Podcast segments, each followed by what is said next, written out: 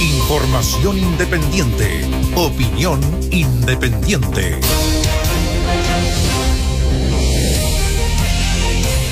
A ver, tenían todo, me refiero todo eh, desde el punto de vista de los votos para acusar al, o que se diera el vamos a la acusación ya definitiva del ministro de Educación. Pero algo no cuajó, con- sí. la acusación constitucional. Pero no cuajó. Y es un bochorno. sí, no, no- no hablemos de los méritos que habían o que no habían. Aparentemente no habían suficientes méritos jurídicos para acusar constitucionalmente al ministro Raúl Figueroa. Recordemos que en el día de ayer, cuatro juristas a los cuales la democracia cristiana le encargó un informe dijeron que no habían méritos para la acusación constitucional y esto provocó insólitamente lo que habla el deterioro de los partidos políticos, que eh, sectores de la democracia cristiana pidieran pasar a esos abogados al Tribunal de Ética, al Tribunal Supremo. ¿Por qué? Porque esto, lo que habían dicho, no, favorecía la campaña de Yanna Proboste, lo que es poner por encima de los argumentos de fondo, los argumentos jurídicos, las razones políticas, las mezquinas razones políticas. Pongámosle ese adjetivo y me lo y me hago cargo de él. Las mezquinas, las mezquinas eh, razones o argumentos o ambiciones políticas. A ver, dejemos de lado el mérito o no mérito de, eh, de esta acusación, dejando sobre la mesa sí este informe de estos cuatro abogados, digamos, a los cuales la democracia cristiana les consultó si había mérito para la acusación. Hablemos de la política. ¿Cómo es posible que una coalición, que la actual oposición, que tiene mayoría, que ha hecho llamados a la unidad, que ha construido un bloque bastante unitario y yo diría sólido frente al gobierno. O sea, a la hora de enfrentar al gobierno siempre se han unido y, lo- y- y en ese sentido lo han hecho bien. ¿Cómo es posible que emprendan la aventura de una acusación constitucional sin tener asegurados los votos? Porque hoy día la oposición le ha regalado en bandeja gratis un triunfo al gobierno. O sea, un gobierno que es minoría en el Congreso gana en el Congreso y esto es responsabilidad de la oposición.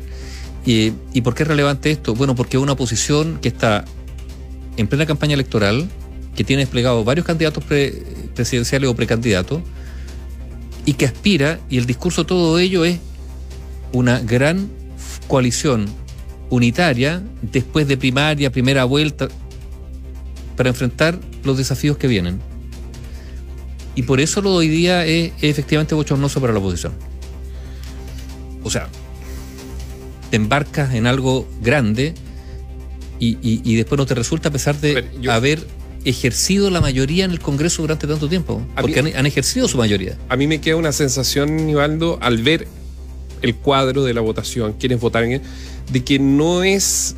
No existe una oposición salvo para eh, cuestionamientos, digamos, de la, de la actual administración de Sebastián Piñera, que entrega argumentos para ser cuestionado, hay que decirlo también. Pero eh, salvo eso, que alguien se imagine que la gobernabilidad va a ser de toda la izquierda, imposible. Primero, yo creo que esto que deja de, de manifiesto de que hay al menos dos o tres formas de orientar los desafíos políticos desde esa oposición. Porque al ver los nombres, efectivamente eh, votaron los que habían dado claras señales de que no se iban a sumar a esta aventura, como tú señalabas, de una acusación constitucional. Porque no la creían, porque no estaban de acuerdo con la acusación al ministro Figueroa. Entonces, gobernanza, dar señales de gobernabilidad, todo junto, imposible. Bueno, hoy día perdieron una oportunidad para eso, porque se embarcaron en algo. A- Lo que pasa es que resulta bien. Es increíble. O sea, que, que se embarquen en, en- en- en una acusación constitucional sin tener asegurados los votos. Teniendo además, teóricamente, o, o- o- Pero, pero te imaginas que alguien de la democracia cristiana, el PPD o, o independiente, pero que normalmente vota con, eh, con la izquierda, hubiese dicho antes de que estaba en contra de algo así? ¿qué le habría ocurrido? ¿Qué le hubiese ocurrido? Si a, los, si a los abogados que son de la democracia cristiana y que se les encargan estudiar la acusación y dicen, ¿sabe que esto no tiene mérito? eh, los quieren pasar al Tribunal Supremo del partido. Porque no hay espacio. O se piensa igual que todos y si se... con una especie de sonsonete diferente, inmediatamente queda aislado, eh, funado, como dicen otros.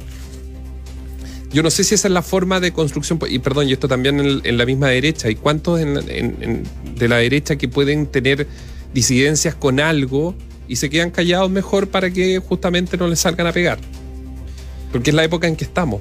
Lo que dice Twitter, lo que van a decir las redes sociales en general. Ya, pe- pero como señal política, lo de hoy día, a lo menos para la oposición, es preocupante. Y lo otro, eh, no lo quiero dejar pasar. ¿eh? Hoy día la Comisión del Medio Ambiente, y usted va a escuchar muchos parlamentarios hablando, ¿no es cierto? La Comisión del Medio Ambiente eh, ha anunciado que despacharía en dos semanas de ley marco de cambio climático. El gobierno pidió discusión inmediata. Eh, yo quiero decir que en materia medioambiental, el Congreso en general, el mundo político, se ha hecho el leso. A ver, digámoslo. Y la pregunta es por qué se ha hecho el leso y, yo no puedo dejar de mencionar la sombra del financiamiento ilegal de la política. Eh, en relación a proyectos bien particulares, en relación a proyectos de ley más amplios, desde ley de pesca, eh, la permanente eh, renovación, por ejemplo, del subsidio a, a la, a la reforestación, ¿no es cierto? Que, ha sido tan lucrativo para las grandes empresas forestales. Entonces, no estoy diciendo que lo haya, pero yo creo que la sombra del financiamiento ilegal de la política está. Eh, y hoy día, cuando hemos tenido tantas noticias preocupantes respecto al futuro de- del clima, del medio ambiente y la constatación del deterioro del medio ambiente en nuestro país, es casi, no sé si la palabra anecdótico, uno podría decir, usar palabras más fuertes, eh, el que hoy día muchos parlamentarios nuevamente van a empezar a salir a hablar de desde las comisiones del medio ambiente, de lo que han hecho, de lo que van a hacer, de las leyes, eh, pero una vez más, una es simplemente la constatación de que el mundo político sigue llegando tarde. Y muy tarde.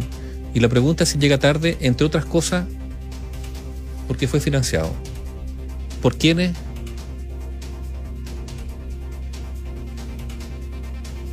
Pausa larga. ¿Por qué no les conviene que hayan llegado tarde?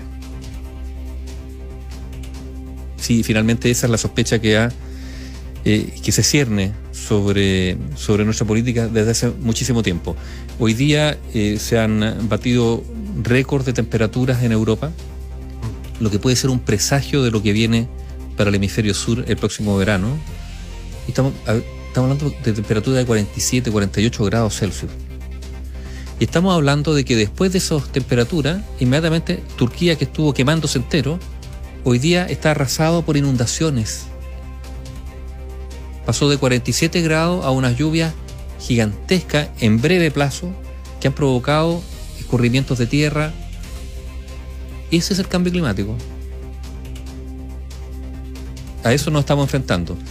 Y también a fenómenos nuevos como Pero, pero el coronavirus. Sí, pero yo creo en materia política, para, para marcar un punto, yo creo que hay que, mm, hay que tener un debate de ideas sumamente constructivo respecto a qué se hace entre el desarrollo, por un lado, resguardando, resguardando los ecosistemas, resguardando el, el- lo que vamos a heredar como humanidad hacia el futuro, pero por otro también en el desarrollo. O sea, sin, sin, sin consignas, pero sentarse en una mesa a, a ver, y esto en el marco también del debate constitucional, de ver cómo, cómo se prepara el Chile del futuro entre desarrollo, cómo es el mundo, pero hablando en, nuestro, en nuestra parcela, que es el país, digamos. Bueno, eh, y- y- ¿Qué y- señal? O a lo mejor nosotros se puede dar, llegar a un consenso de dar ciertas señales a nivel mundial ¿Sabe? Sabe- de lo que hay que hacer. Es que la pregunta es que, qué liderazgo, y cuando hablamos de liderazgo puede ser no solamente político, pues tendrá que ser político también. ¿Cuál va a ser el lidera- el liderazgo que va a, a decir o plantear a qué vamos a renunciar? Si al finalmente es eso. Claro. ¿Quién va a estar dispuesto a decirle a los ciudadanos, no, no, no, esto se acabó, esto no más? Y, y yo insisto, tema de fondo que nadie quiere abordar, que es el tema de la sobrepoblación mundial.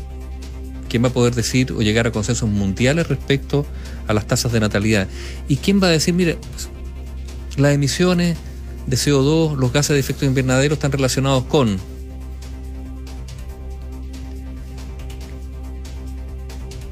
los combustibles fósiles, ¿o no? Eso es transporte, eso es energía eléctrica, Eso muchas veces también es determinados industrias. Está el tema de la agroindustria, está el tema de la industria de la carne. ¿Quién va a decir hay que empezar a renunciar a ciertas cosas? ¿Los viajes aéreos? ¿El automóvil? Entonces, claro, seguimos todas las semanas con muchas muchos auditores justamente que dicen, oye, bajen el precio, bajen el, impuesto específico a los combustibles porque está muy cara la benzina. Bueno, el impuesto o los impuestos a veces se aplican, el Estado, lo primero que el Estado quiere recaudar, siempre le gusta tener plata en el bolsillo, digámoslo. Pero también porque quiere desincentivar ciertas cosas. Impuesto al alcohol, impuesto a los, a los cigarrillos, al tabaco, impuesto al diésel, impuesto a los combustibles. Entonces, ¿quién, en qué momento habrá capacidad para decir a qué cosas tendremos que empezar ya a renunciar? Que bajen, si que- queremos simplemente morigerar los efectos que ya estamos viendo. Que, que baje, por ejemplo, el número de, de traslados de barcos desde China con los productos que se encargan. Pues, Un barco contamina. bueno, a ver. China es un país que contamina mucho, pero digamos que China es un directa e país que- indirectamente. No, no, contamina muchísimo. Pero China también produce mucho y barato contaminando. Y eso se compra. Y se desecha rápido también. Por si acaso. Información plural. Opinión independiente.